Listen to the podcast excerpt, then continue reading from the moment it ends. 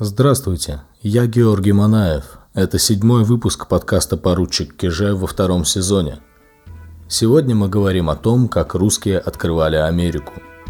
И это будет первая часть двухсерийного подкаста, потому что русские открыли Америку позже, открыли ее со своей стороны, и когда их интересы на американском континенте столкнулись с интересами других держав, русским пришлось отступить. Но в этой истории, как в шахматной партии длиной больше века, было множество моментов, когда все могло пойти по-другому. И я надеюсь, что вы вместе со мной с замиранием сердца будете следить за этими моментами. Сразу признаюсь, я долго собирался сделать этот сложнющий выпуск, напичканный именами, событиями и географическими названиями. В моем браузере открыты десятки страниц, половина из них это карты, потому что я просто ошеломлен теми расстояниями, которые приходилось проходить русским на пути к открытию Америки. Попробуем попутешествовать с ними и мы, ведь лучшая дань уважения к героям прошлого – это рассказ об их подвигах. В 1525 году в Рим из Москвы отправилось посольство великого князя Василия III к папе Клименту VII.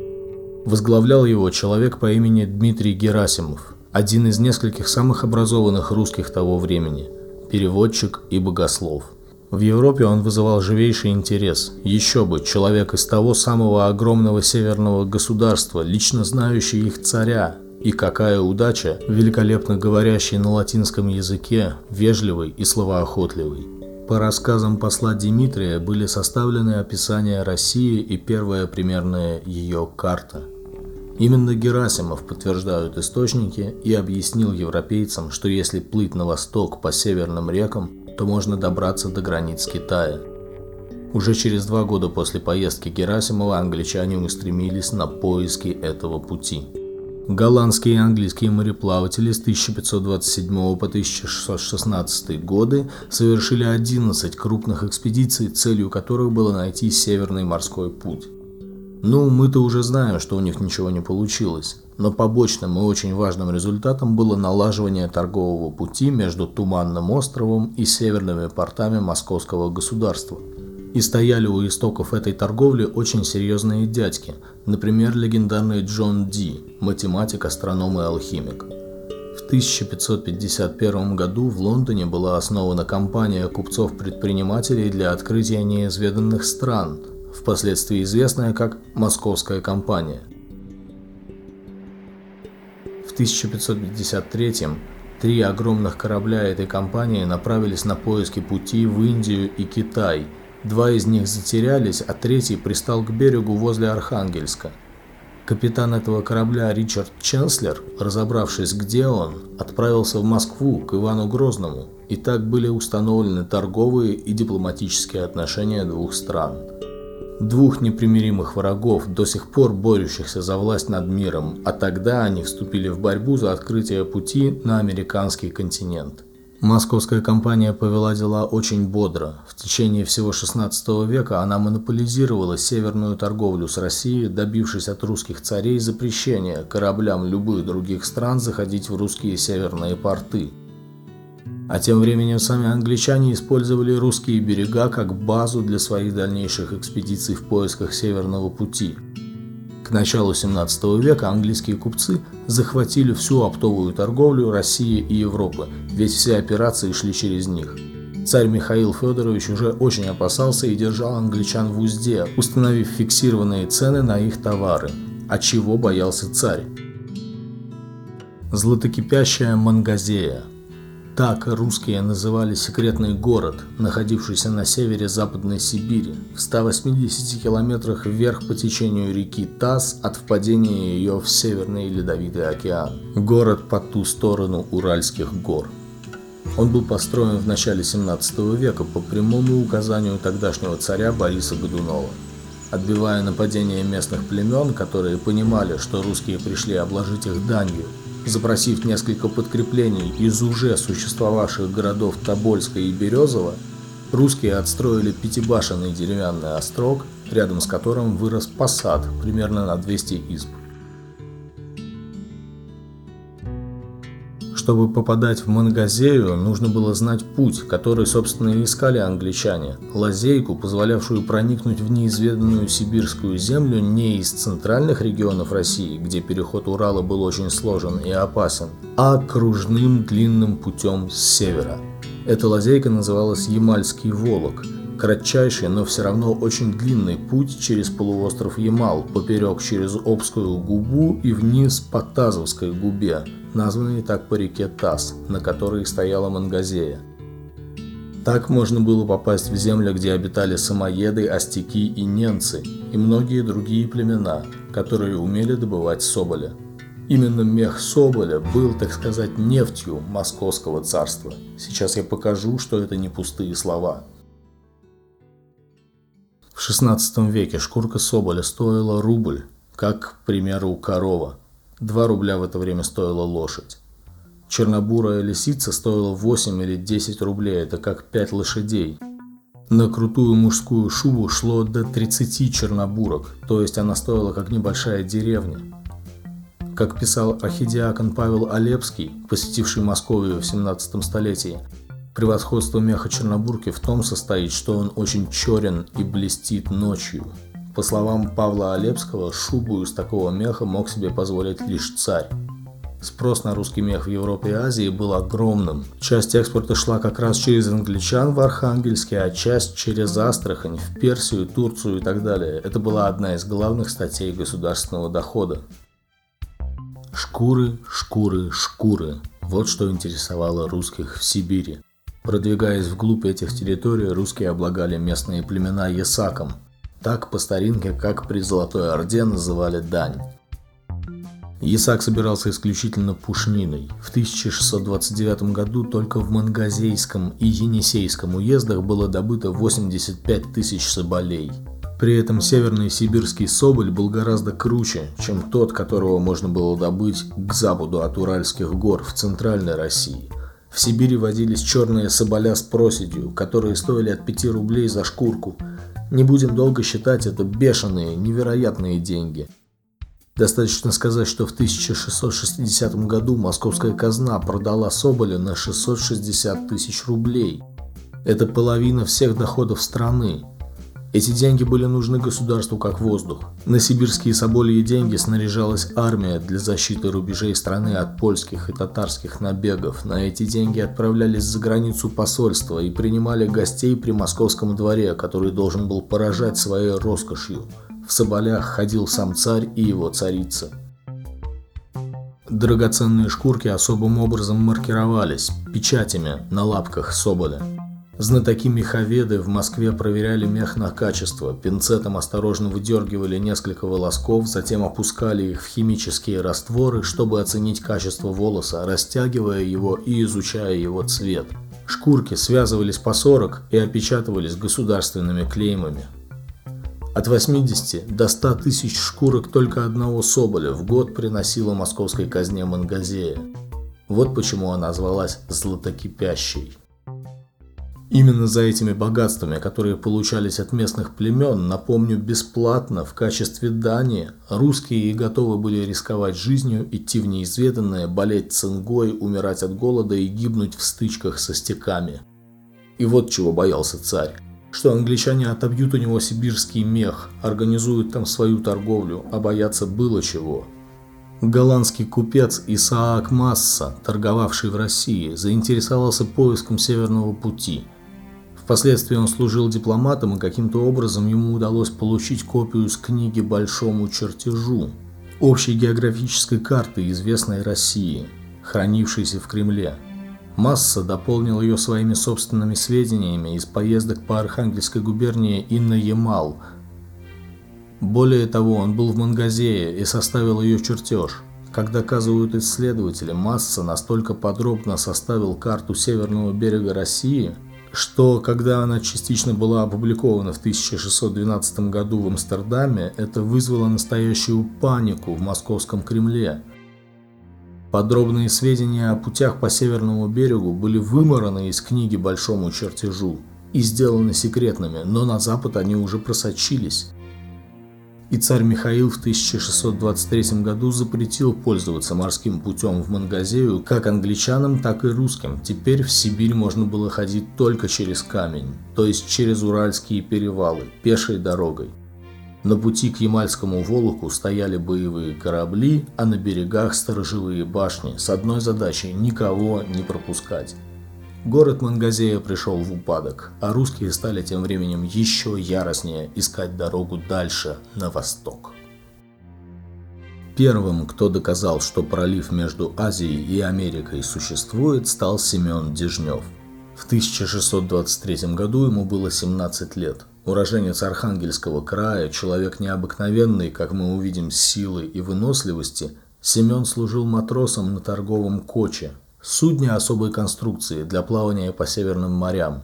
В молодости Дежнев ходил в плавание из Архангельска в Мангазею и видел, как богат этот легендарный город.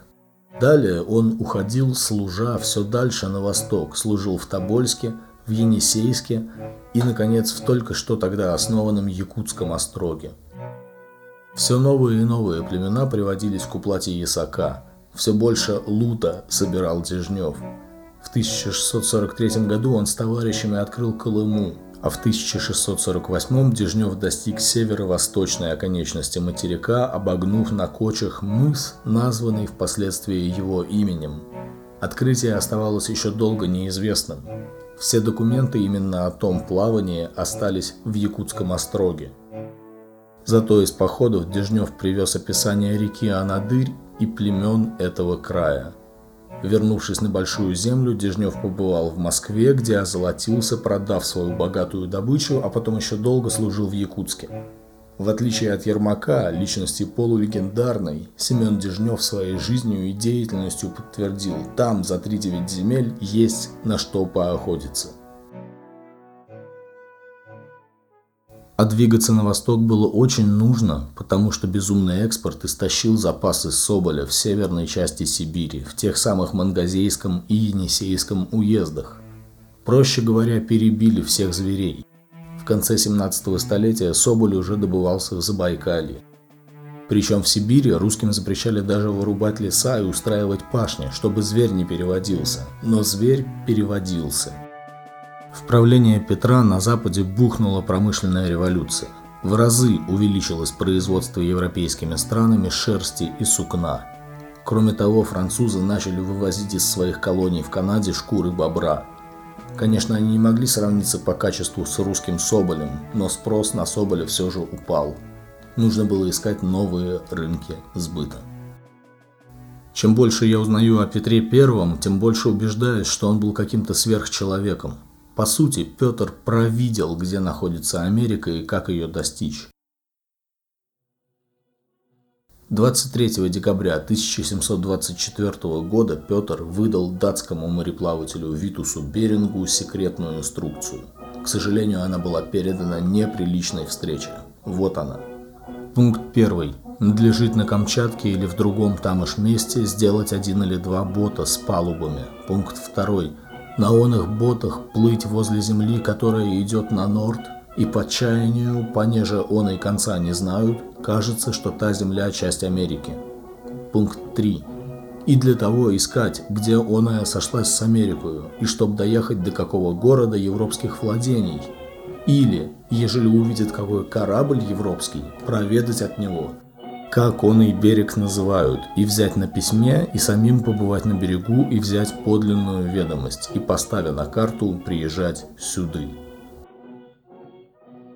Примерно через неделю после выдачи этой инструкции французский посол Жак Компридон писал «До окончания этих и новогодних праздников нет никаких средств отвлечь царя от его забав. Он без перерыва разъезжает себе по наиболее именитым домам, в сопровождении 200 персон с певчими, которые распевают на разные лады и угощаются за счет посещаемых лиц.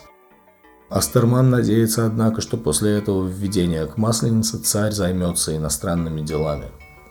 Но царь уже ничем не занялся, он так и не смог прекратить святочные развлечения и слег с мочекаменной болезнью, которая быстро свела его в могилу в страшных мучениях. Выходит, приказ открыть Америку был последним приказом, отданным царем. Первая экспедиция Беринга, снаряженная в 1725-27 годах, как известно, кончилась ничем. 44-летний морской волк Беринг понимал, какой важности дело ему доверено и сколько денег на это потрачено. В то же время, где именно находится Америка, он не знал. Видимо, Беринг опасался, что если он не найдет Америку, его по возвращении могут обвинить в халатности. Поэтому он скрупулезно следовал указанию идти возле земли, которая идет на норд.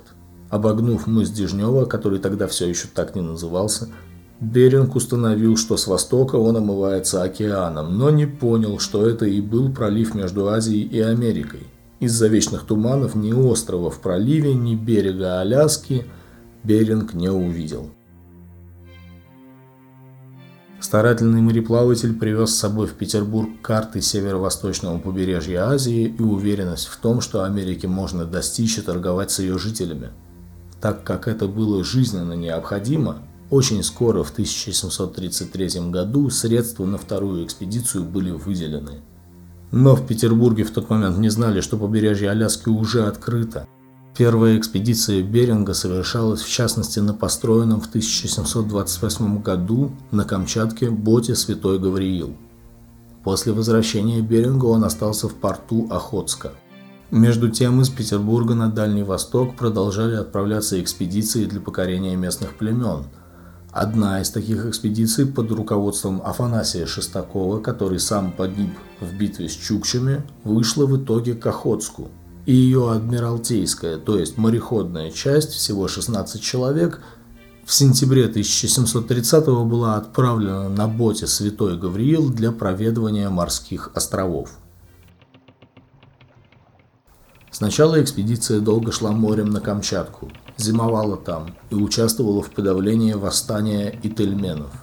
Только еще через год экипаж смог преодолеть болезни и отчалить от берегов Камчатки в сторону мыса Дежнева, которого достигли 5 августа 1732 года.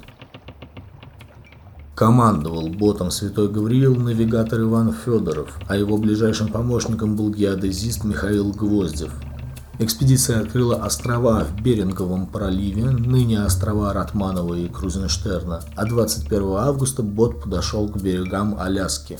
Ура! Америка открыта! Но высадиться на берег моряки не смогли из-за сильного встречного ветра. Вот как документы пересказывают этот момент. А с четвертого острова, ныне остров Кинг, пригреб к борту Чукча в Малом Ялыче, по их называется Кухта – а от боту был в расстоянии сажен в шести. И он, Гвоздев, его через толмача спрашивал о большой земле, какая земля и какие на ней живут люди, и есть ли лес, также и реки, и какой зверь. И Чукча сказывал Толмачу и называл большой землей, и на ней, где живут их же Чукчи, и лес имеется, также и реки, а про зверей сказывал, что имеется олень дикий, куницы, лисицы и бобры речные. Экспедиция после этого вернулась на Камчатку, где навигатор Федоров умер. Гвоздев же взял на себя труд по составлению карты их плавания – но в Петербурге уже готовилась так называемая Великая Северная экспедиция Витуса Беринга. Весь подкаст мы как будто ждем, но вот сейчас, сейчас мы окончательно откроем Америку. Так вот, сейчас это наконец произойдет.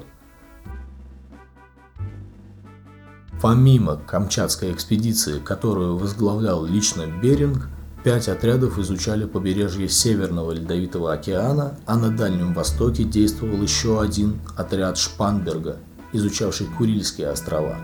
Было еще два сухопутных исследовательских отряда.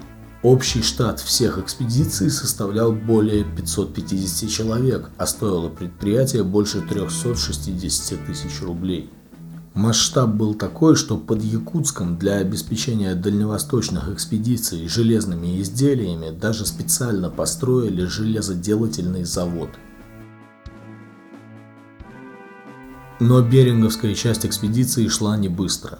Шесть лет прошло от момента его прибытия в Якутск до отплытия из Охотска осенью 1740 года – и только в июне 1741 боты «Святой Петр» под командой Беринга и «Святой Павел» под командой навигатора Алексея Чирикова отошли от Камчатских берегов и почти сразу же потерялись в густом тумане. Дальше они шли независимо друг от друга. 17 июля 1741 года Святой Петр достиг берегов Аляски. В районе острова Каяк моряки вышли на берег и пополнили запасы пресной воды, то есть они заплыли довольно глубоко в залив Аляска. Витус Беринг уже был настолько болен, что не смог даже высадиться на землю, которую искал столько лет. Беринг приказал отправляться назад, на Камчатку, и судно почти вслепую сквозь шторма, управляемое болеющей командой, пошло обратно на запад вдоль Алиутских островов, и в итоге 4 ноября бот прибило штормом к длинному острову, ныне это остров Беринга. Какая злая судьба! Всего 250 километров отделяли экспедицию от Камчатских берегов, но никто об этом не знал. А дальше началось что-то похожее на фильм «Выживший». Из 70 с лишним членов экспедиции зимой умерли около 30, включая навигатора Беринга, который был захоронен в отдельной могиле на острове. Чтобы дожить до весны, остальным пришлось охотиться на морских котиков и каланов – Удачно, что бедные звери никогда до этого не видели человека и не знали, что его нужно бояться, поэтому добыча была легкой. Так и питались. Весной 1742 года из обломков бота «Святой Петр» начали строить новый бот, меньшего размера.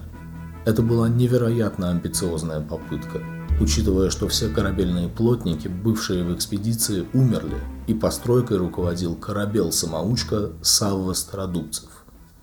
Судьба продолжала хохотать над русскими открывателями Америки. Где-то в июне 1742 пока они еще собирались силами и строили бот, будущий остров Беринга посетил навигатор Алексей Чириков.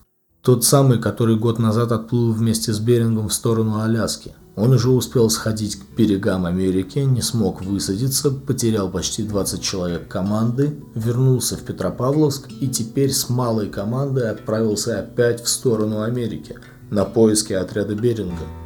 Встречные ветра были настолько сильны, что он не прошел дальше Атту, ближайшего к русскому берегу из Алиутских островов – Возвращаясь назад, команда Чирикова высадилась на острове Беринга и описала его. Однако неудача преследовала их, и они не обнаружили на острове присутствие искомой команды. В августе 1742 года на малюсеньком корабле длиной 11 метров, шириной едва 3,5, 46 выживших участников отряда Беринга в течение четырех дней достигли побережья Камчатки – а через еще 9 дней пришли к Петропавловску. Ценой многих жизней и мытарств Америка была открыта. После возвращения из экспедиции швед Свен Ваксель, старший помощник Беринга, доставил в Адмиралтейств коллегию карту плавания бота «Святой Петр». Не символично ли, что в итоге именно бот, названный этим именем, и открыл Америку? Когда новости об открытии, сделанном экспедицией Беринга, разошлись по России, то, естественно, нашлось множество искателей приключений, которые были очень не прочь заработать на меховом промысле на далеких берегах. В 1762 году в России сменилась власть. Вступившей на престол Екатерине II очень нужны были деньги, и правительство решилось на смелый шаг – до этого из Сибири в Китай было разрешено отправлять только казенные торговые караваны. Теперь же торговля разрешалась всем. Шла она через главный портал, русско-китайский рынок в городе Кяхта, на нынешней границе с Монголией, где на любой мех был огромный спрос. Так что русские искатели доходов видели в этом золотое дно. И для государства результат был впечатляющий. В 1775 году пошлины с одной только кяхтинской торговли приносят до 35% всех таможенных пошлин в стране. Дальний Восток стал самой горячей бизнес-зоной эпохи. С 1743 по 1780 год 35 разных купеческих компаний напромышляли здесь пушнины на 4,5 миллиона рублей. В 1773 в Восточную Сибирь приехал 24-летний русский купец Григорий Шелихов. Начав как приказчик у главного винного откупщика Иркутска Ивана Голикова, Шелихов благодаря своим талантам быстро раскрутился. Вступая в кооперативы с другими купцами, он начал один за другим отправлять корабли на ближайшие Алиутские острова. Первое из вернувшихся судов принесло чистой прибыли на 57 тысяч рублей. Для сравнения, такими суммами тогда оперировали только крупнейшие промышленники и помещики империи. Шелихов развернул невероятную деятельность и жил соответственно своему богатству. Его жена Наталья, что деликатно умалчивается во всех историях Русской Америки, в 1775 году стала спутницей его жизни в возрасте всего 13 лет. Когда она стала постарше, Шелихов постепенно стал доверять ей дела, от корреспонденции до переговоров.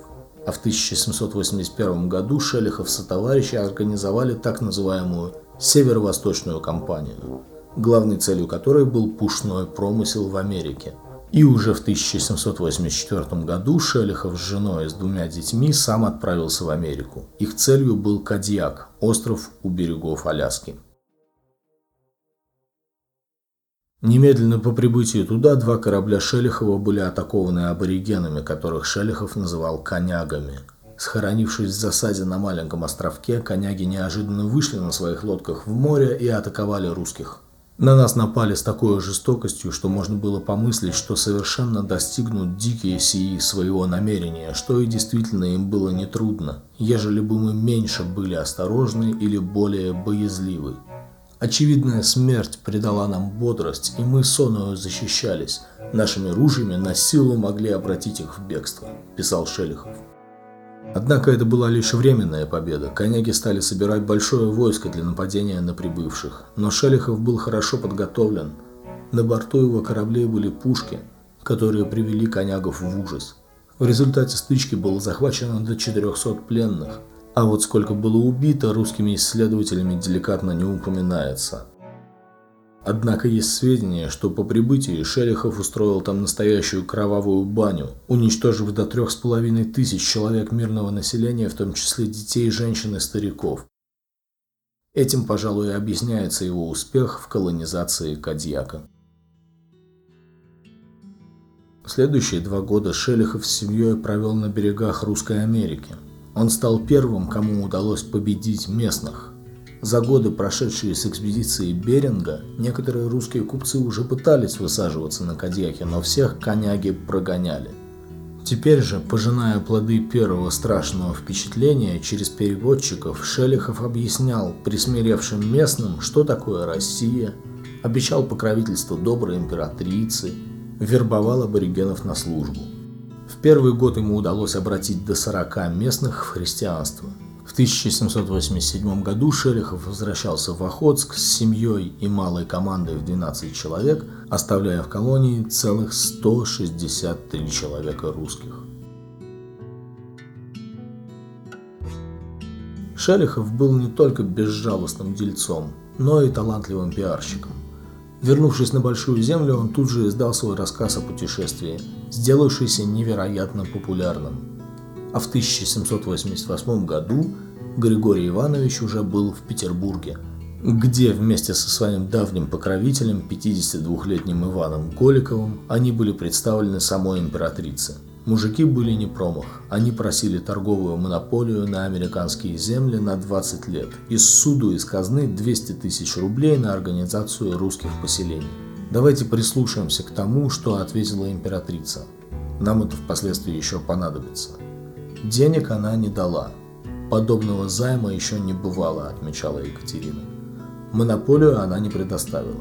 А по поводу вообще всей этой затеи тихоокеанской торговли сказала, Многое распространение в Тихое море не принесет твердых польз. Торговать – дело иное, а владеть – дело другое.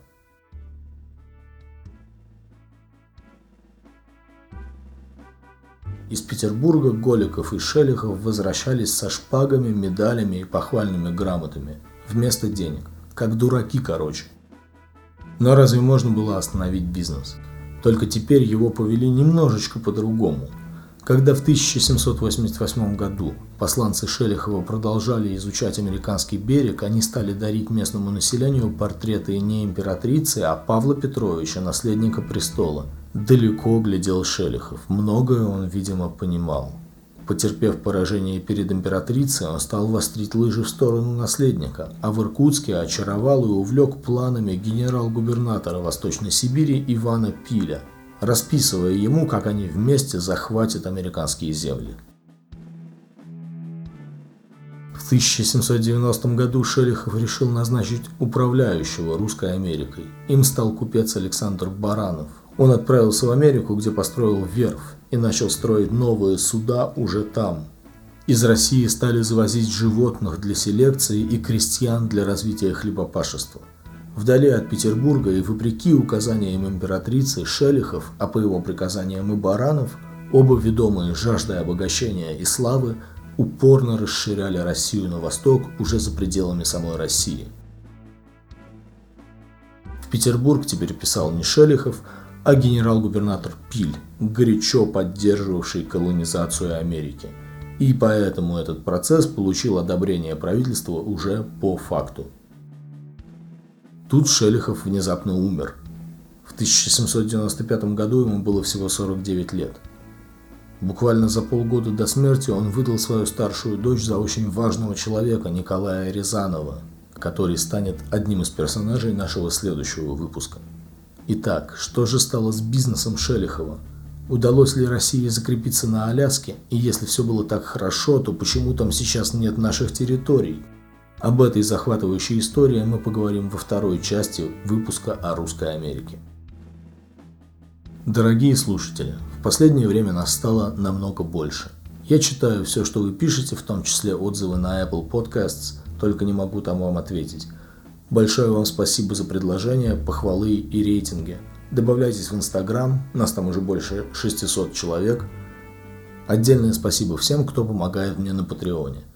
Эта поддержка для меня очень важна. И если вам нравится подкаст, в описании ссылка на Patreon, где вы можете оставить мне денег. С вами был Георгий Манаев и подкаст «Поручик Киже». До встречи в следующем выпуске. Аляска будет нашей пусть и только до 1860-х годов.